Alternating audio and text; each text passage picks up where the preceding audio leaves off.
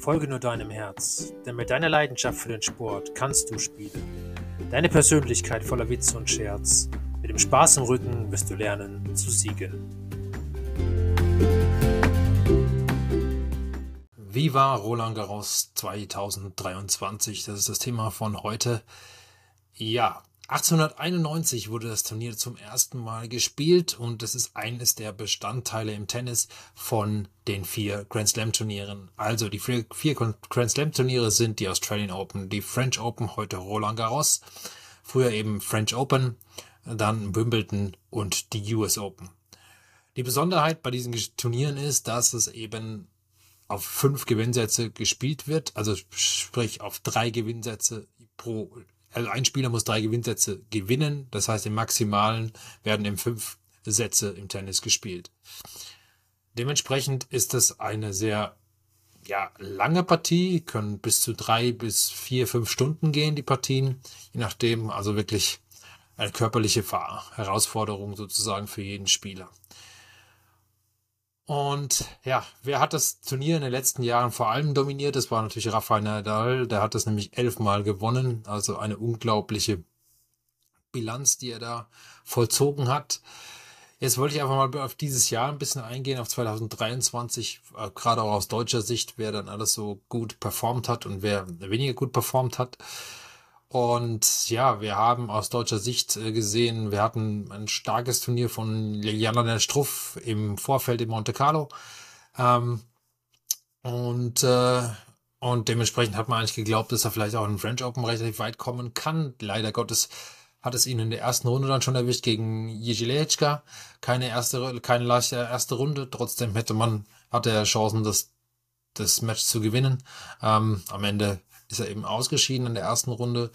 Bei den Frauen sah das Ganze noch dramatischer aus. Wir hatten nur eine einzige Dame in der zweiten Runde. Hm, deutschsprachig gesehen, Österreich war da ein bisschen besser unterwegs. Die Grabherr hat immerhin die dritte Runde erreicht, was auch schon mal einen großen Erfolg für sie sozusagen dargestellt hat. Dann hat natürlich positiv überrascht der, der Ofner aus Österreich, der auch relativ weit gekommen ist.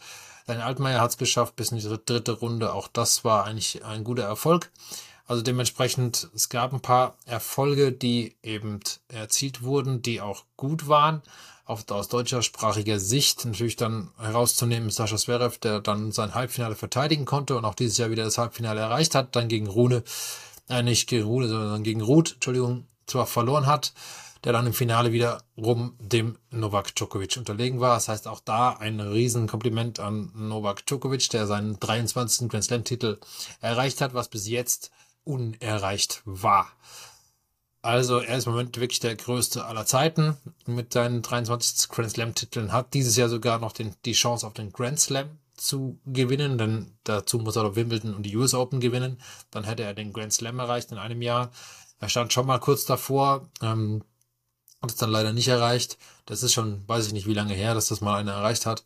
Ähm, Wäre auf jeden Fall nochmal ein Ziel, was er mit Sicherheit sich gesetzt hat, was er gerne noch erreichen will.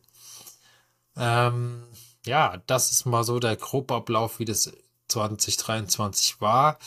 Ähm, wie gesagt, gewonnen hat es natürlich der Novak am Ende. Ähm, ich wollte aber noch ein bisschen drauf eingehen, auf ein paar Einzelheiten in einem Match. Und zwar hat Sascha Zverev dann gegen Ruth zwar verloren, aber ähm, ja, er war ja im zweiten Satz ähm, vorne, hat dann Breakbälle gehabt und hat, spielt dann in der Situation ähm, ja einen Stoppball, wo er normalerweise nie einen Stoppball spielt. Und verliert dann das, das Spiel noch und kommt dann wieder zum 2-2, sonst wäre 3-1 weg gewesen im, im zweiten Satz. Und dann hätte das Match vielleicht eine andere Wendung bekommen, wobei er auch da ähm, das nicht genau weiß, weil er hat einfach an dem Tag die Konstanz nicht auf den Platz gebracht, die er aber gegen Ruth einfach braucht.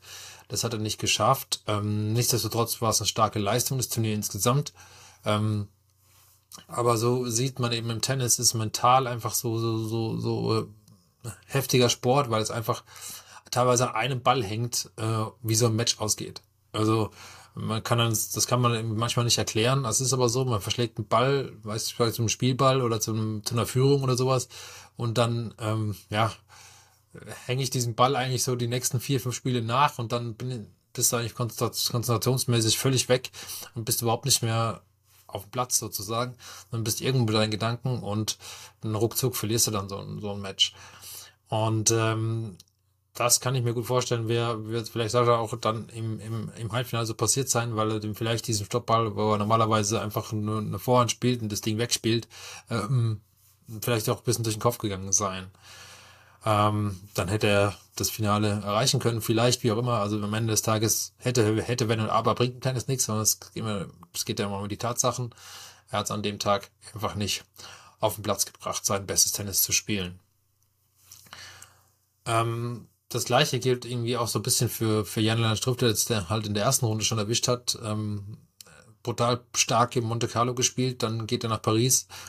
Ähm, und ja, verliert im Prinzip in der ersten Runde, obwohl er eigentlich auch da, er hat ein gutes Match gespielt, er hat kein schlechtes Match gespielt, aber das ist eben so, dieser letzte Drive, da hat ihm dann gefehlt. Ähm, und dementsprechend war das ein bisschen schade eigentlich, dass er das Ding abgegeben hat. Aber so ist eben Tennis. Und äh, es ist einfach ein brutal mentaler Sport und äh, dementsprechend finde ich es immer wieder spannend, was eben so auch Spielern auf der Kategorie, die eben Profis sind, durch den Kopf geht und um dann sozusagen in entscheidenden Momenten so gut zu sein, das Ganze auch wirklich ja über die Zeit zu bringen oder beziehungsweise auch über die eigene Stärke, an, der, an die eigene Stärke zu glauben und dann wirklich auch sein bestes Tennis abzurufen, wenn es denn notwendig ist. Und da ist einfach Novak Djokovic so stark drin, das kann der so unglaublich gut. Ähm, das ist wirklich unfassbar. Bei jedem wichtigen Ball ist er da, ist er, ist er wirklich on fire, ist er, ist er so wach ähm, und macht dann keine Fehler mehr, äh, bestimmt die Punkte. Es ist einfach unfassbar, wie, wie stark er da aufgestellt ist. Also das ist wirklich Wahnsinn. Und ich meine, das, das gleiche ging auch für Rafa, gilt auch für Rafa, Rafa Nadal. Das gleiche gilt auch für, für, oder galt auch für Roger Federer. Aber die drei haben das wirklich unfassbar gut zelebriert. Diese auf den Punkt da sein, auf den Punkt wach sein, auf den Punkt, dann aber auch die Punkte zu machen. Also das war einfach, einfach unfassbar. Ja, ähm, Nochmal gehen wir noch ein bisschen in die Geschichte ein. 1891, das Ganze ist ja entstanden. Das hieß ja auch mal die French Open. Ich glaube, 2019 wurde es dann umgetauft auf Roland Garros, dass man es nur noch Roland Garros nennt. Roland Garros, wer ist das überhaupt? Das war ein Kampfjet-Pilot äh, im Ersten Weltkrieg, der eben dann leider Gottes verstorben ist an einem ähm, Flugzeugabsturz. Und äh, dementsprechend, ähm, ja, hat man eben nach diesem Kampfjet-Piloten das Turnier benannt. Und ähm, ja, es ist ein traditionsreiches Turnier mit extrem krasser Stimmung, finde ich immer. Die Franzosen machen da wirklich richtig Alarm auf den Centercourts und so weiter. Ähm, wenn du, wenn sie, wenn du gegen einen Franzosen spielst in dem Turnier, ist es einfach der Wahnsinn, wie, wie, wie patriotisch dann auch sie dann tatsächlich sind. Und, äh, und ich meine, Morphis hat in der ersten Runde gegen Baez gespielt. Das war eine unfassbare Atmosphäre aber allerdings auch schon ein bisschen grenzwertig, weil im Prinzip wurde S bei jedem Punkt fast schon ausgebuht, wenn er mal einen gemacht hat im letzten Satz. Wobei er, auch das war ein unfassbares Match, denn Mofis war 4-0 hinten im fünften Satz und gewinnt den dann noch. Ähm, und mit auch teilweise unfassbaren Bällen. Aber da war eine Stimmung, die war einfach abartig. Also es war wirklich eine unfassbare Support von Mofis, aber auch unfassbar gegen Baez. Und ähm, da muss man auch mal sagen, das musst du auch erst im Kopf mal verarbeiten, wenn du so ein ganzes Stadion gegen dich hast. Und ich weiß nicht, ob er daran so ein bisschen zerbrochen ist, weil er hat eigentlich immer noch gutes Tennis gespielt, aber hat halt nicht mehr diese, diese, diese, diesen, ja, diese entscheidenden Punkte machen können, was halt dann äh, Monfils gemacht hat. Also auch unglaubliche Bälle teilweise gespielt, also wirklich Wahnsinn an dieses Match. Und dann, dann in der zweiten Runde ist er nicht mehr angetreten, weil er eine Verletzung hat oder wie auch immer. Ähm, ja, aber das war auch von der Stimmung her einfach unfassbar und das ist so ein bisschen typisch für auch die für French Open. Also die Stimmung ist teilweise schon sehr magnetisch, sehr, sehr laut, sehr, sehr, ja, auch parteiisch, sage ich mal, immer für einen, für, für den die Fans eben mehr sind und, und wenn man sich da bis in die Herzen der Franzosen gespielt hat, auch als Nicht-Franzose zum Beispiel, und wird dann so supportet, dann werden die Gegner auch gerne ausgebuht und so weiter. Also ähm, das ist sehr, sehr einzigartig im Tenniszirkus, ähm, diese Stimmung in bei den French Open beziehungsweise bei Roland Garros. Ja, das ist wo das war so mein kurzes Summary von den von den French Open 2023. Ähm, es, die nächsten Aussichten, es wird dann natürlich bald Wimbledon kommen. Äh, wir gehen jetzt in die Rasensaison.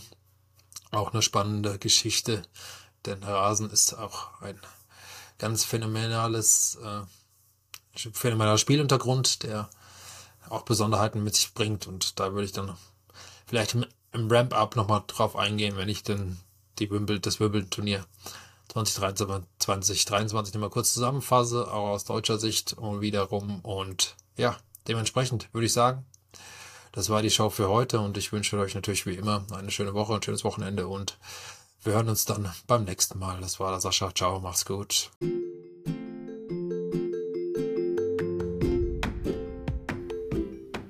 Spüre deine Leidenschaft. Lass dich ankommen im Hier und Jetzt. Fühle deine Sportbereitschaft, bis du dich hingibst dem Spiel und Spaß bis zuletzt.